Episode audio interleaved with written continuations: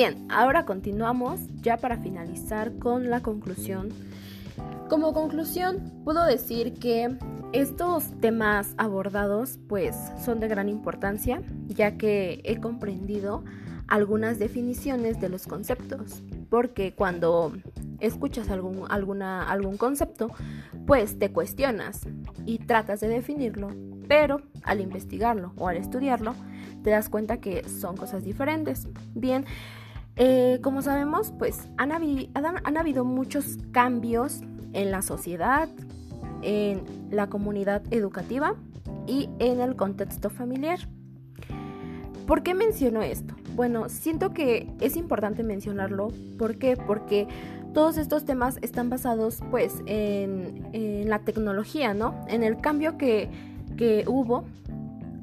Siento que en el cambio que hubo después de la pandemia, de la misma manera, en cómo los alumnos se relacionan en el aula y cómo el profesor tiene, tiene esa, esa habilidad de crear pues diferentes diferentes métodos de enseñanza, diferentes estrategias, poder emplearlas en el aula.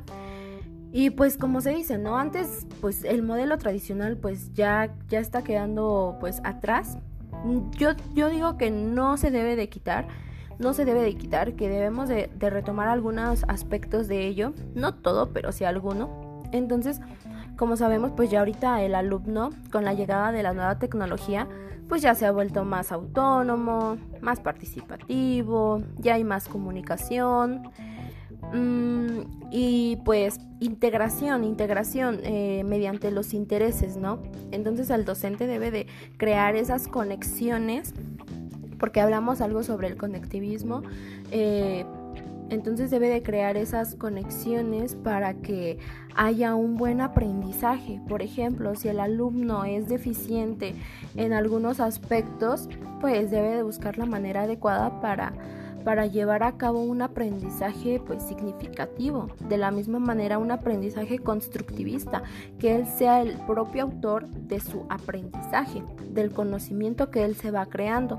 De la misma manera hablamos de distintos autores de la pedagogía, eh, de la psicología, eh, como Piaget, eh, Brunner, Ausubel, Vygotsky, Vygotsky, que decía que que se necesita del ser humano para, para, aprender. Entonces yo lo defino como que debemos de conocer aquellas, aquellos pensamientos, aquellas costumbres, aquellos, aquellos gustos que tenga los las diferentes personas. Pues para qué? Para que nosotros también vayamos conociendo y vayamos pues identificando nuestros intereses o lo que necesitamos durante nuestra vida. ¿Qué es lo que queremos lograr?